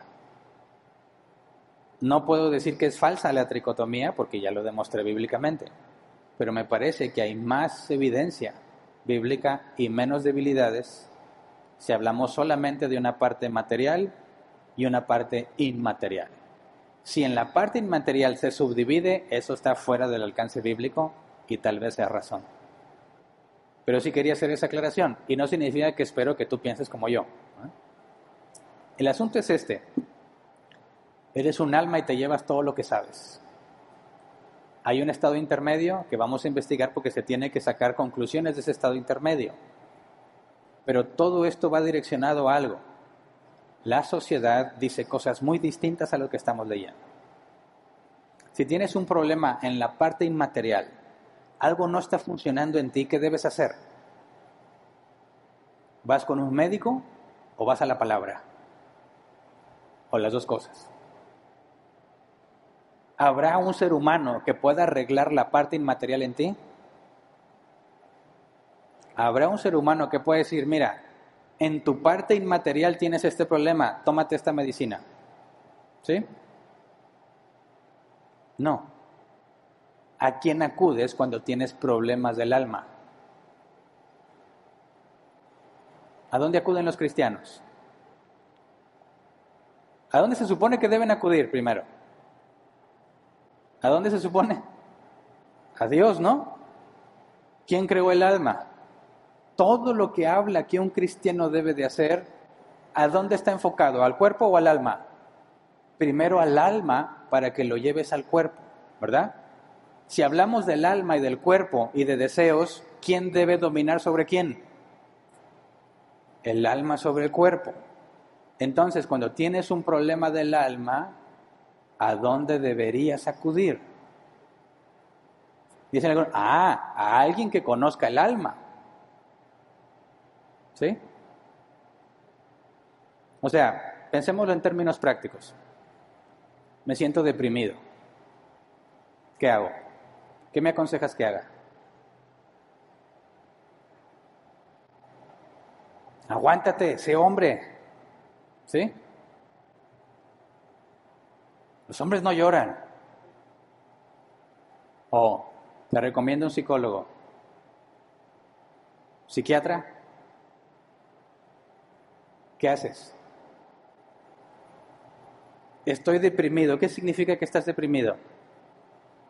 Me siento triste, no quiero vivir, nada me anima, no me siento alegre. Ok, bíblicamente, ¿qué hemos aprendido? ¿Dónde estás tú? En el alma, pero dependes del cuerpo, ¿verdad? ¿Es posible que un cristiano tenga un desorden mental? ¿Sí o no? Razónalo. ¿Puede ser que un cristiano tenga un desorden mental? Si me dices que no, ¿cómo le dices a todos los cristianos que tienen desórdenes mentales que no son cristianos?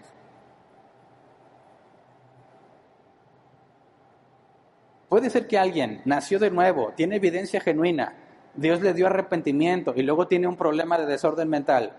¿Se le quitó lo cristiano? No. ¿Dejó de ser cristiano o no era cristiano? ¿De acuerdo? El cerebro es indispensable para tu razonamiento, para que exprese la voluntad del alma. Y puede que tengas un problema en tu cerebro que impida que el alma se exprese como deba hacerlo. ¿Me explico? ¿Puede haber cristianos con desórdenes mentales? Sí, si su cerebro está dañado. Pero si no tienes nada malo en el cerebro y estás deprimido, ¿a qué se debe?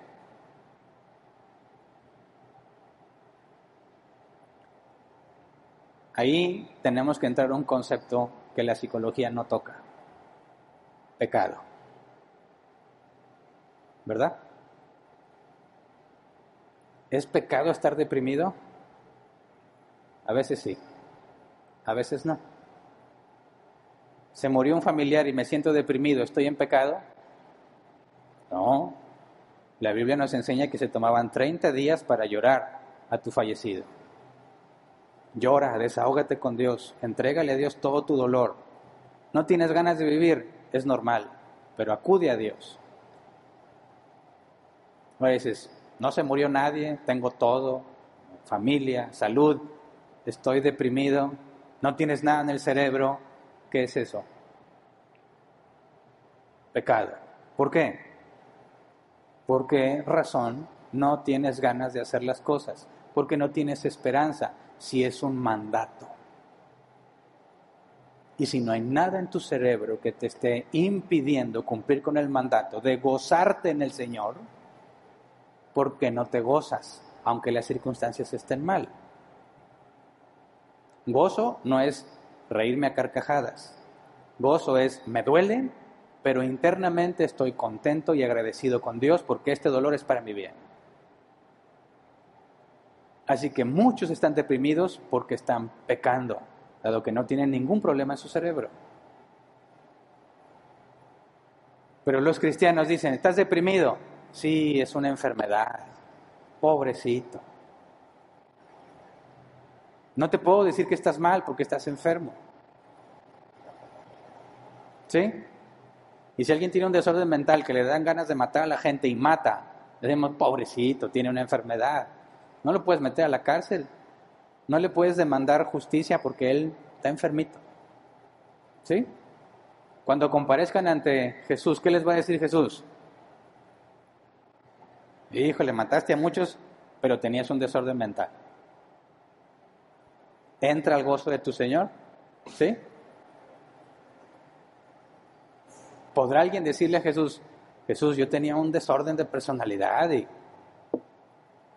no sé, o sea, no podía hacer lo que tú me pedías. No me puedes condenar. Mi cerebro estaba mal. ¿Aplica? Preguntarle a un cristiano si debe ir o no con un psicólogo siempre genera muchas dudas. Hay quienes dicen nunca. Hay quienes dicen siempre. Pero ¿qué deduces de la Biblia? ¿Estás triste? ¿Tienes razones para estarlo? ¿O no estás confiando en Dios? Yo sé, quiero confiar en Dios, pero no puedo, no puedo, no puedo. Ve y chécate físicamente con un médico y que evalúe si hay algo en tu cuerpo que está mal. No hay nada que indique que estás mal, entonces esfuérzate, domina tu carne y gózate en el Señor. Gózate, aunque duela, aunque no tienes esperanza, aunque no hay razones, gózate porque todo obra para bien. ¿Se entiende la responsabilidad del cristiano? Entonces, si hablamos del alma, estamos hablando directamente de la vida del cristiano. Todo el enfoque es alimenta tu alma con las cosas de Dios. Llénate de la palabra, piensa como Cristo y actúa según eres, según entiendes. ¿Qué es el arrepentimiento? La palabra griega, cambio de mente. ¿Y dónde está la esencia de la mente? ¿En tu cerebro o en el alma? En el alma. ¿Quién es el que te puede hacer cambiar tu manera de pensar? ¿Un hombre o Dios? Dios.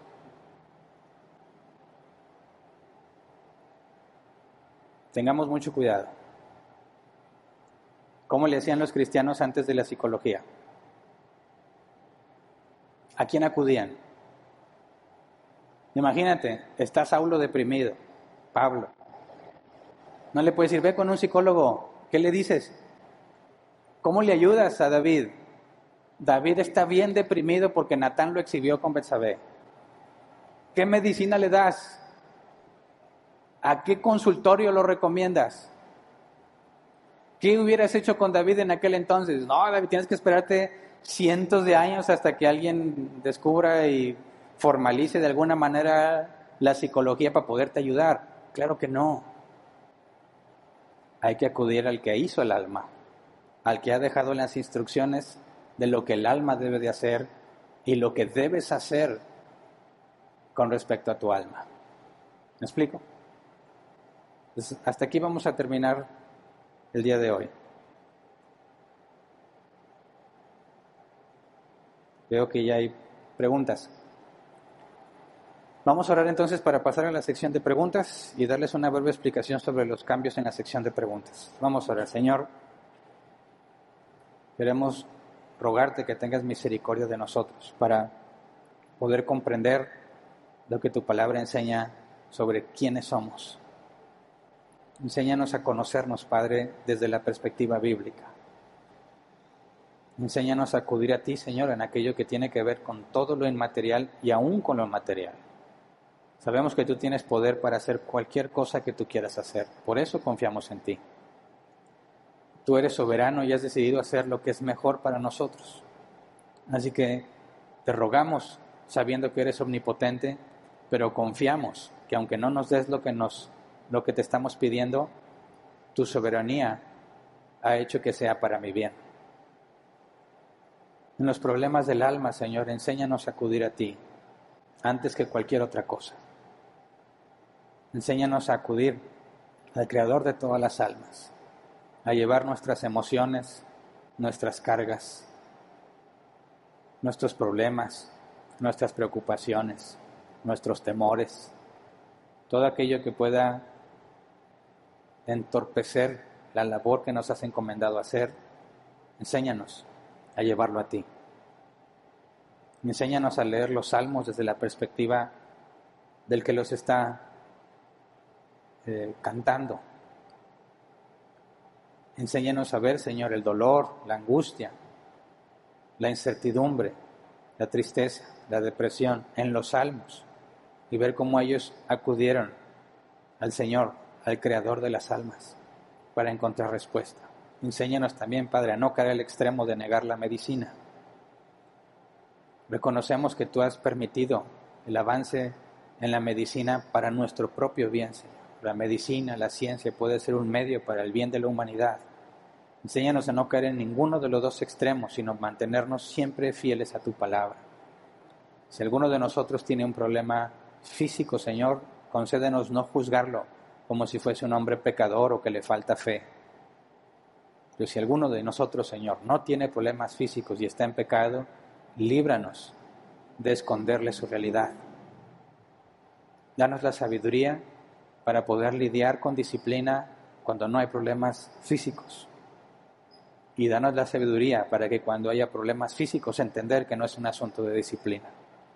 Todo esto es muy complejo y depende mucho de cada circunstancia y de cada persona.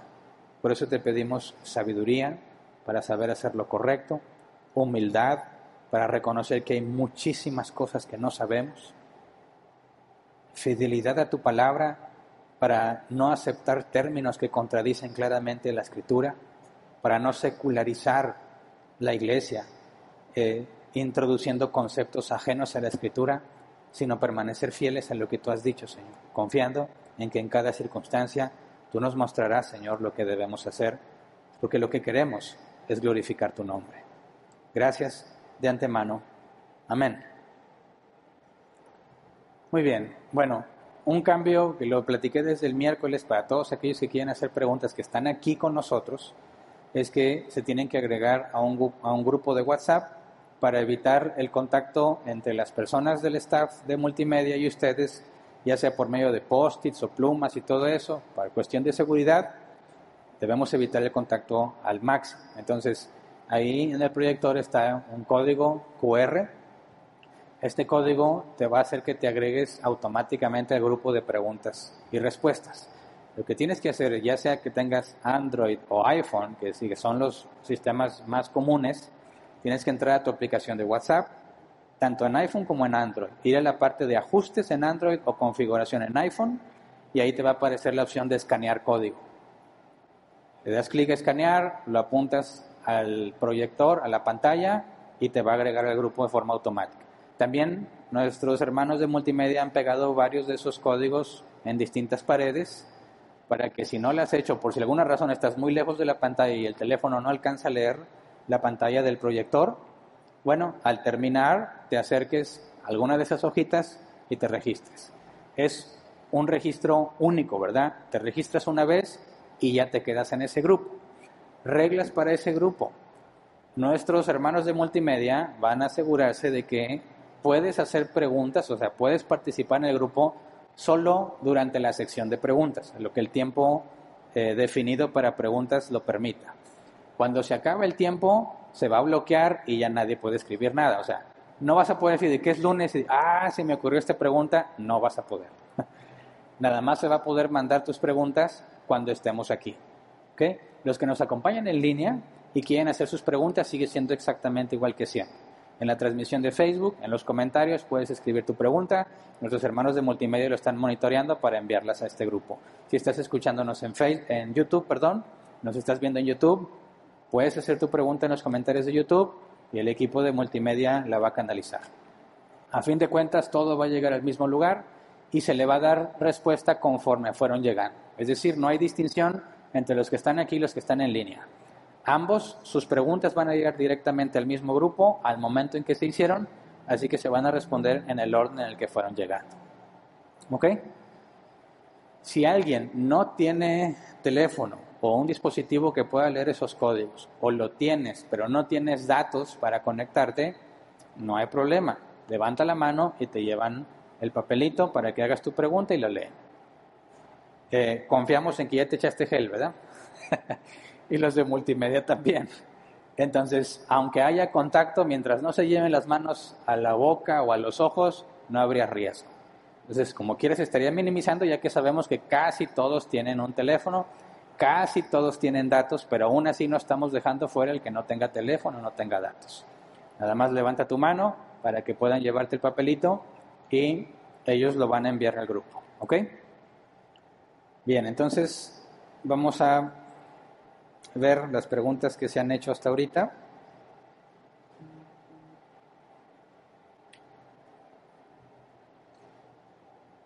Eh, Miriam Alonso dice, cuando una persona está en coma, respirando de forma artificial, entonces ya no tiene alma. Desconectar a una persona que lleva meses así es pecado. Bueno, esto es un asunto muy complicado, ¿verdad? Porque cuando hablamos de alguien que está en coma y las máquinas lo mantienen con vida, tendríamos que llegar a una definición que es la vida. ¿La vida debe sostenerse por sí misma o la puede sostener por medio de algún medio externo?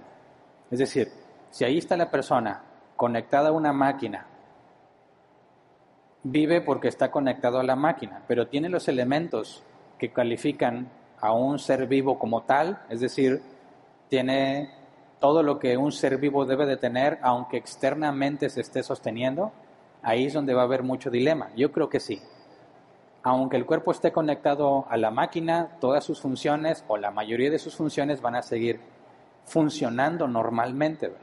Si tú lo desconectas, quizás deja de latir el corazón y va a dejar de funcionar. Pero técnicamente hablando, yo estoy en el lado de que aunque haya una máquina de por medio, mientras tu organismo se mantenga con todos los elementos que caracterizan a un ser vivo, aunque sea una fuente externa la que te sostiene, para mí sigue habiendo vida. Y bíblicamente el alma sigue estando ahí. Y me ayuda a entender esta postura todos los casos de personas que estaban en esa situación y de repente despiertan. He visto personas muy cercanas a mí que han tenido eso y lo he visto en muchísimos documentales.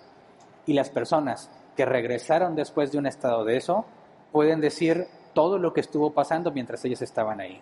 Eso me lleva a concluir que a pesar de que tengas una herramienta externa a tu cuerpo para mantenerte con vida, sigues siendo un ser vivo y tu alma sigue ahí, aunque no pueda manifestarse, Por, porque el cuerpo no lo permite. Entonces, desconectar a una persona que lleva meses así es pecado.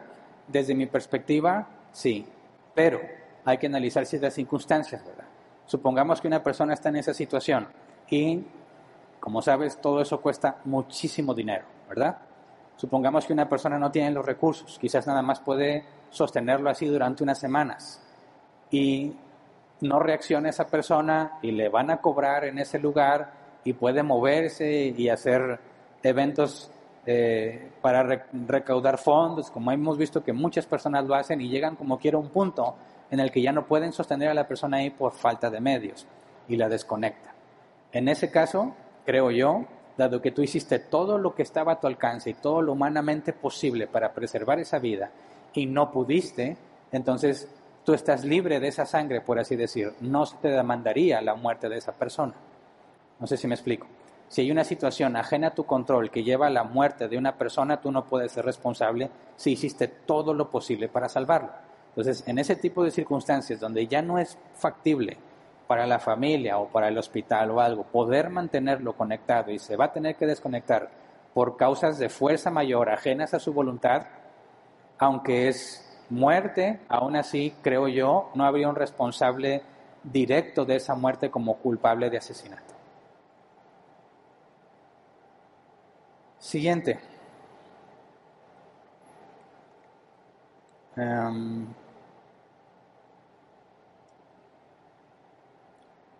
Déjenme ver cuál sigue y no brincarme a ninguna. Sí, sigue Diana Ruiz. Buen día, pastor, escuche esto. Los que defienden el aborto acusan a los eh, matar, dice, acusan a los matar a una personita porque dicen ya está formada dentro del vientre de su madre, pero si autorizan y firman matar a una persona que está en vegetativo para usar sus órganos en otra persona. Como cristianos debemos apoyar la donación de órganos pues mira, bíblicamente hablando, el, principio, el concepto de la donación de órganos no tendría ningún problema. Es decir, si yo muero, supongamos que ya morí, si yo muero y resulta que mis órganos pueden ayudar a la vida de otra persona, bíblicamente sería un sacrificio válido, ¿verdad? ¿Por qué? Porque yo ya estoy muerto, el cuerpo se va a descomponer y si algo en mí puede ayudar a otro hermano o persona en general, aunque no sea hermano en Cristo, no habría ningún impedimento bíblico para hacerlo. Incluso creo que puede ser considerado como una obra agradable a los ojos de Dios. El asunto es cuando dicen, oye, puede vivir, pero si lo matamos, puede dar mucho más beneficio a otras personas, cosas que quizás los médicos van a tener que decidir. Y me he enterado de algunos casos donde se asume que la persona o no van a luchar por mantenerla con vida porque el beneficio de los órganos que esta persona tiene sería mucho mayor si se le donan a otros que dejarlo con vida. Y en ese caso, puesto que la persona que está ahí, ¿verdad?, no puede tomar la decisión, va a corresponder a sus padres. Y es una decisión muy compleja, porque estamos hablando de un sacrificio para ayudar a otros o llevarlo hasta el punto en que la vida ya no es sostenible y entonces cuando ya definitivamente ya no se puede sostener esa vida, pensar en la donación. Creo que ese es el camino que yo tomaría, aunque respeto otras posturas. Si la persona que está ahí aún tiene esperanza de vida, creo que lo correcto es seguir luchando. Si definitivamente no hay forma y va a perder la vida y se va a desconectar, entonces, dado que es un hecho inminente su muerte, si hay algún órgano que pueda ser de utilidad, que se haga una vez muerto, ¿verdad? Para no matar a una persona con tal de ayudar a otra sin el consentimiento expreso de la persona pero son temas muy complejos, ¿verdad? Difíciles de, decidir así a simple vista. Pastor, hay una pregunta antes de este. ¿Hay una pregunta antes? Sí, te brincaste. Es de Team 911. Team 911. Ok, sí, es cierto. Las manifestaciones como los fantasmas, ¿qué son? Bueno, bíblicamente no se especifica. Cuando Jesús estaba caminando sobre el agua, los discípulos se asustaron y pensaron que era un fantasma, ¿verdad? ¿Qué es un fantasma? No nos especifica, tenía que ver con el contexto cultural lo que ellos pensaban. Pero si nosotros tratamos de definir a un fantasma como una entidad no material que puede interactuar con este mundo, bíblicamente no lo podríamos descartar. ¿Qué es un espíritu inmundo? ¿Qué es un demonio? ¿Qué es un ángel? ¿Qué era Samuel? ¿Qué eran Moisés y Elías cuando se presentaron ante Jesús? Elías no vio muerte, pero Moisés sí. Entonces, no tenemos información bíblica para definirlo tal cual, pero una entidad no material que tenga interacción con el mundo, hay muchas referencias bíblicas de eso. ¿Ok? Perdón por habérmelo saltado. Siguiente. Pastor, eh, Sofía Murillo, Pastor mencionó de un daño cerebral. ¿Cuál sería ese daño? Bueno, hablo de un daño físico, ¿verdad? Cuando un objeto o un golpe genera una contusión que provoca daño en la corteza cerebral o en alguna parte del cerebro que están asociados distintas, eh, digamos, comportamientos o sentimientos y emociones como que las ubican en ciertos lugares de la corteza cerebral y han asociado que algunos golpes o contusiones en determinadas áreas afectan a tu personalidad o a la memoria, ese tipo de cosas. Bíblicamente reconocemos la compleja unidad entre cerebro y alma y la interdependencia, de manera que el cuerpo, o sea, el cerebro, si pudiese impedir la correcta manifestación de la voluntad del alma. Sin embargo, no considero bíblicamente que el alma resulte dañada por un golpe. Así que cuando hablo de un daño cerebral estoy hablando de algo físico en el órgano, en el cerebro, que puede impedir, limitar o totalmente inhibir la expresión de la voluntad del alma. Siguiente.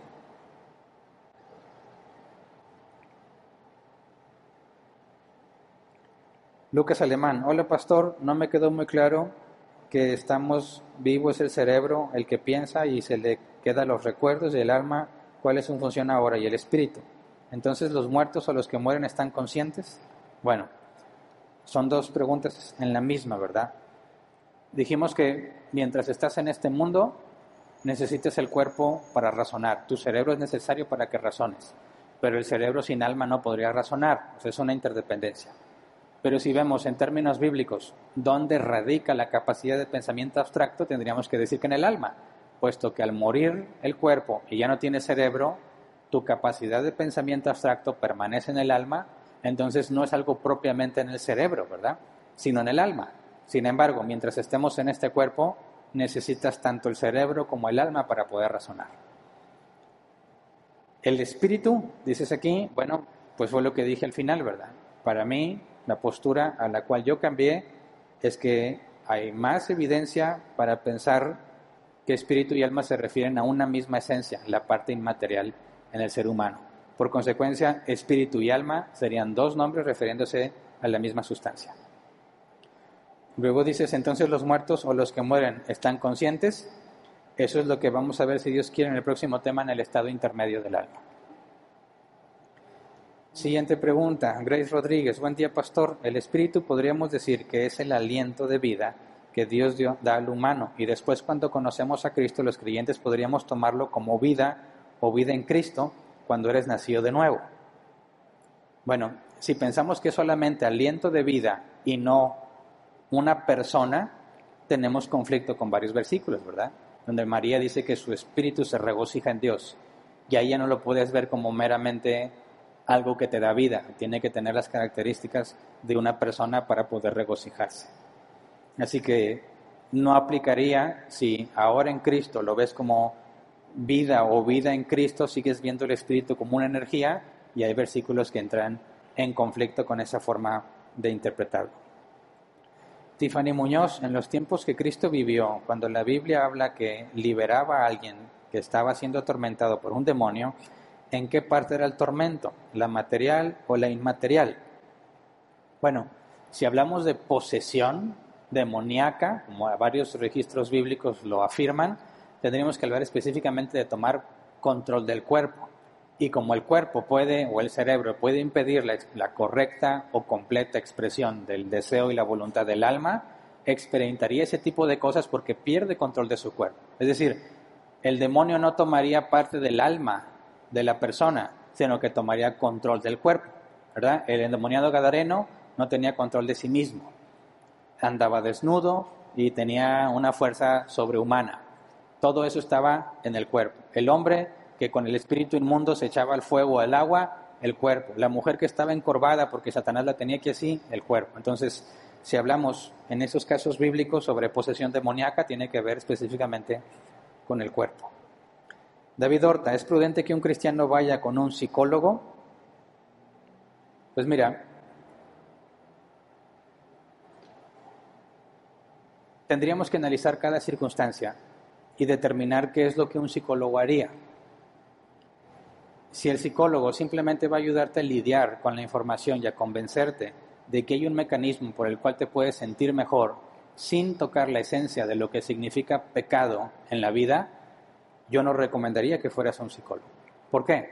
Porque aunque la psicología, reconozco, tiene una enorme capacidad descriptiva de lo que somos y cómo somos y cómo nos comportamos, si no aborda el tema central de la Biblia, que es el pecado, el sufrimiento y la debilidad, esas tres cosas fundamentales bíblicamente, pecado, sufrimiento y debilidad.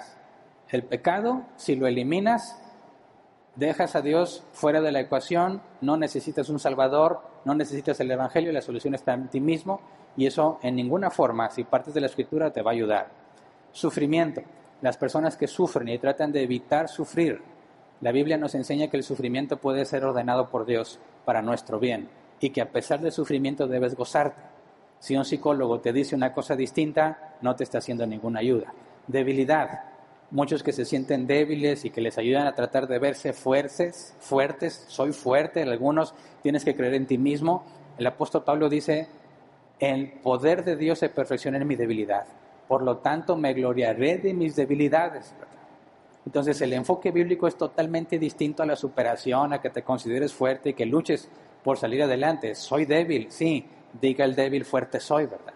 El poder de Dios se perfecciona en mi debilidad, así que el enfoque que un psicólogo te daría para encaminarte a buscar soluciones sería totalmente opuesto a esas tres cosas fundamentales en la Biblia, por consecuencia yo no lo aconsejaría.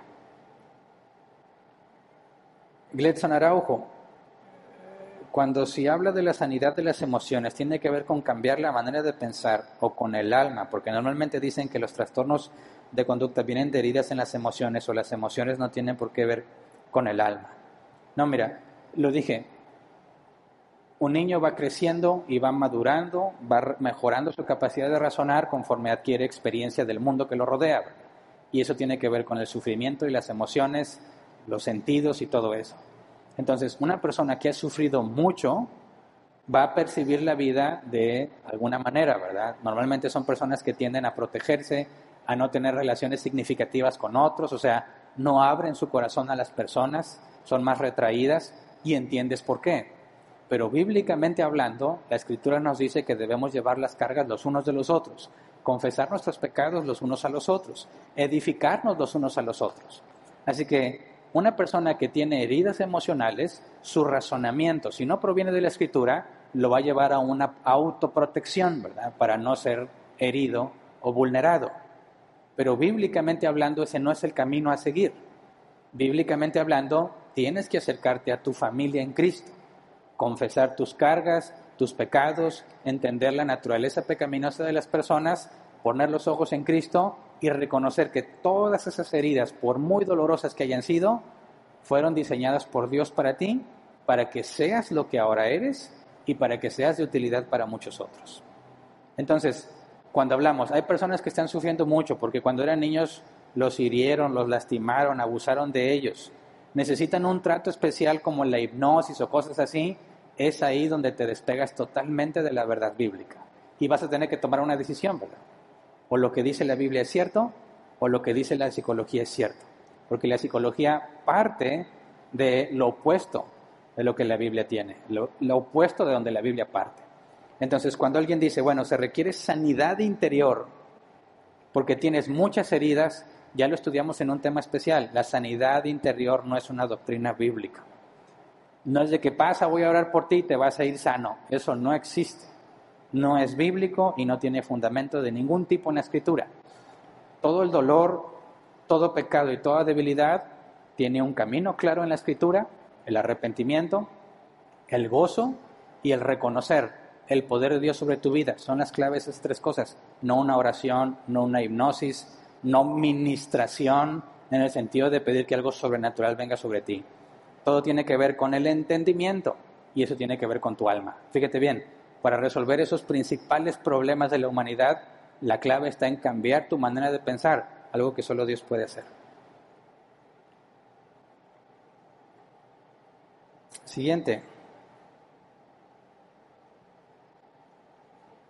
Caray, ya se me movió aquí todo.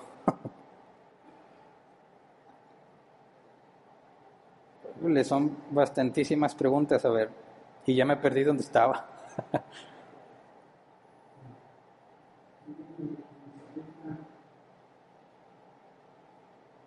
Ya, ya me ubiqué. Aquí sigue esta. Era Elizabeth K., ¿verdad? Gracias, pastor. Yo lo veo y lo escucho y entiendo que usted hace el mejor esfuerzo para que entendamos. ¿Verdad? Gracias. Y yo me digo, ¿para qué tenemos tres cosas? Cuerpo, alma y espíritu. Bueno, pues yo me hice esa pregunta y por eso concluí que no. Que nada más sería la parte material y la parte inmaterial. Entiendo la tricotomía, pero me parece que hay más fundamento para la dicotomía. Siguiente pregunta, Patricia Martínez. ¿El alma se le da al ser humano desde que está en el vientre, o sea, desde la fecundación al nacer? Lo vimos la semana pasada. Si la unión de cuerpo y alma genera la vida en el ser humano, eso inicia desde la concepción. Rebeca T. No alcanzó a ver el apellido completo. Entonces, ¿qué postura debe tener un verdadero cristiano que estudia psicología?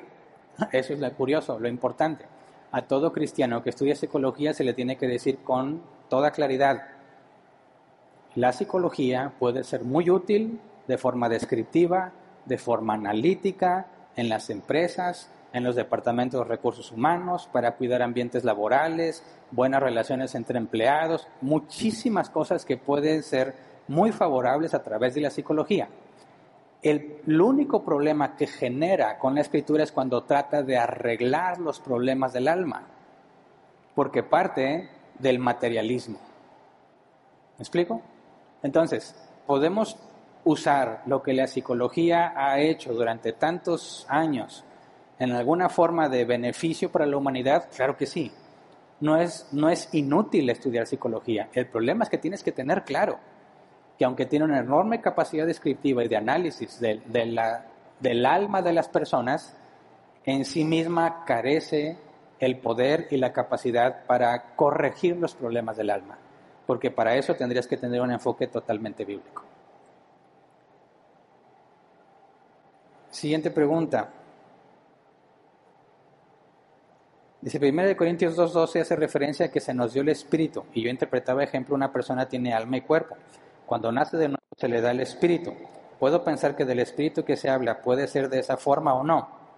Bueno, aquí el asunto es la pregunta es, ¿qué es ese espíritu? ¿Es una energía o es una persona?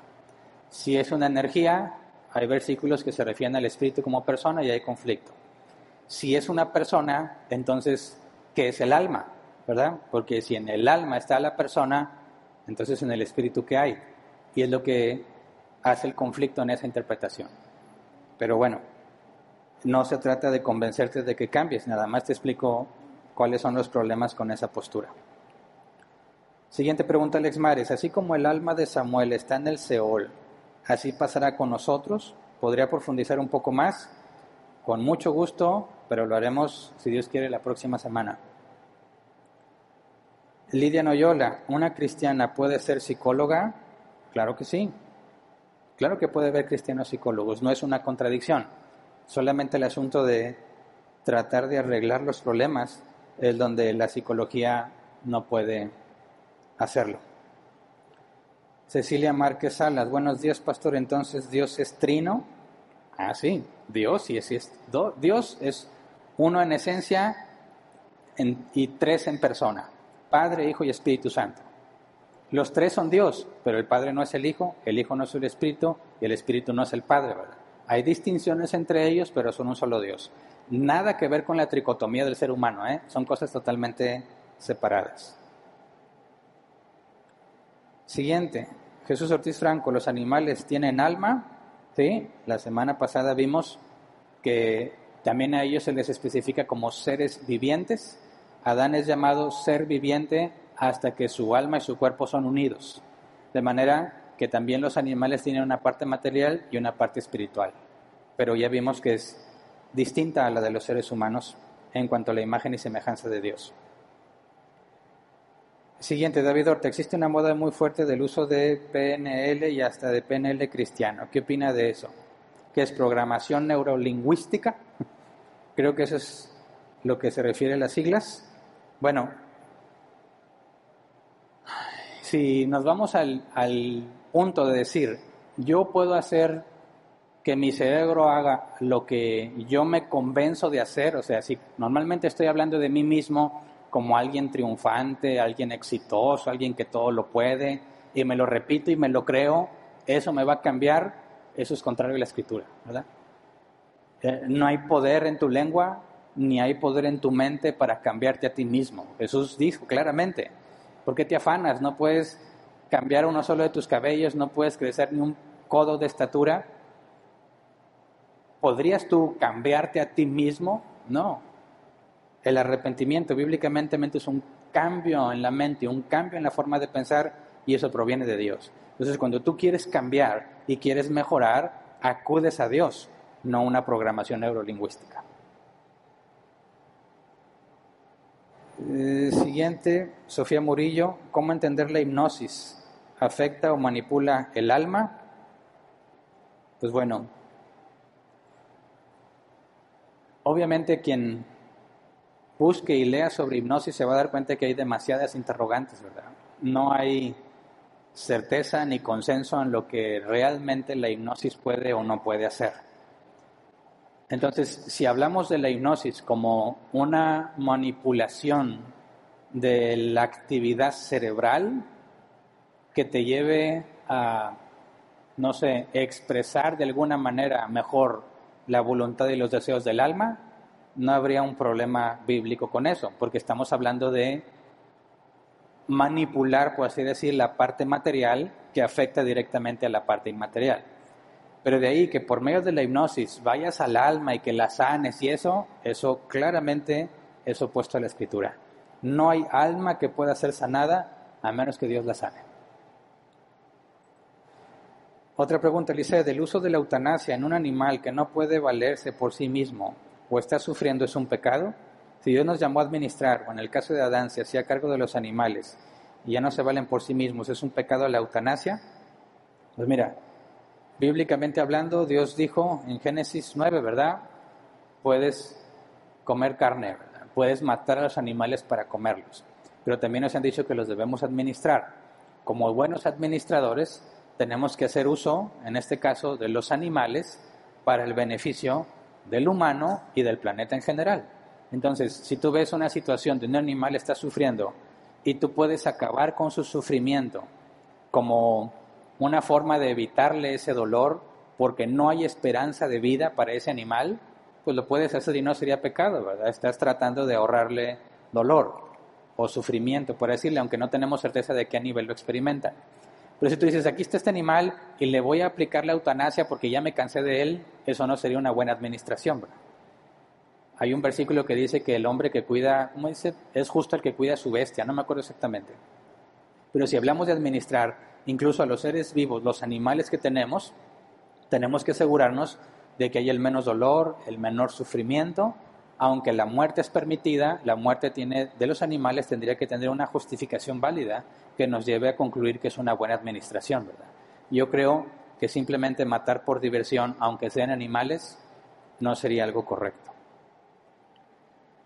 Siguiente pregunta, Isis Mendoza. Si alguien fue infiel en su matrimonio y después descubre que no se segrega una sustancia y ocupa medicamento, entonces no hay pecado, ¿qué hace la parte afectada? Bueno, eso es lo que mencioné superficialmente, ¿verdad? La interdependencia de cerebro y alma es muy compleja y no la entendemos bien, pero bíblicamente no hay nadie que se justifique eh, o que justifique su pecado porque tendría alguna tendencia en su cerebro. Imagínate que alguien dice, genéticamente soy predispuesto a ser un asesino. Supongamos que eso exista. Mi cuerpo, todo mi ser me dice que asesine, porque así estoy programado desde mis genes. Así que si asesiné, fue mi cuerpo quien me llevó a asesinar, ¿verdad? Y algunos argumentan, yo no tengo la culpa. Pero bíblicamente así no procede, ¿verdad? Porque bíblicamente el ser humano tiene la capacidad natural de no hacer el mal. Dios le dijo a Caín, el pecado está a la puerta, ¿verdad? Más tú puedes dominarlo. La capacidad natural, no hay nadie que te obligue a pecar.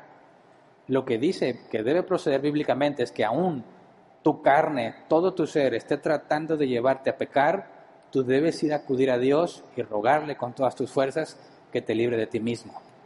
Porque aún si todo tu cuerpo te lleva a pecar, la decisión de pecar fue consciente, fue tuya. ¿Me explico? Así que aunque alguien tenga un problema físico y no tenga una sustancia que lo haga ser fiel, supongamos que esa sustancia existe, él, bíblicamente hablando, él decidió ser infiel. La Biblia dice, cada uno de su propia concupiscencia es arrastrado y seducido. Así que no hay excusa para el pecado. Quien peca, aunque tenga todo su organismo la tendencia a hacerlo, él sigue siendo responsable. Y terminamos, ¿verdad? Muy bien, terminamos con la sección de preguntas y respuestas. Eso es todo, entonces le doy muchas gracias por estar aquí. Si Dios quiere, el próximo...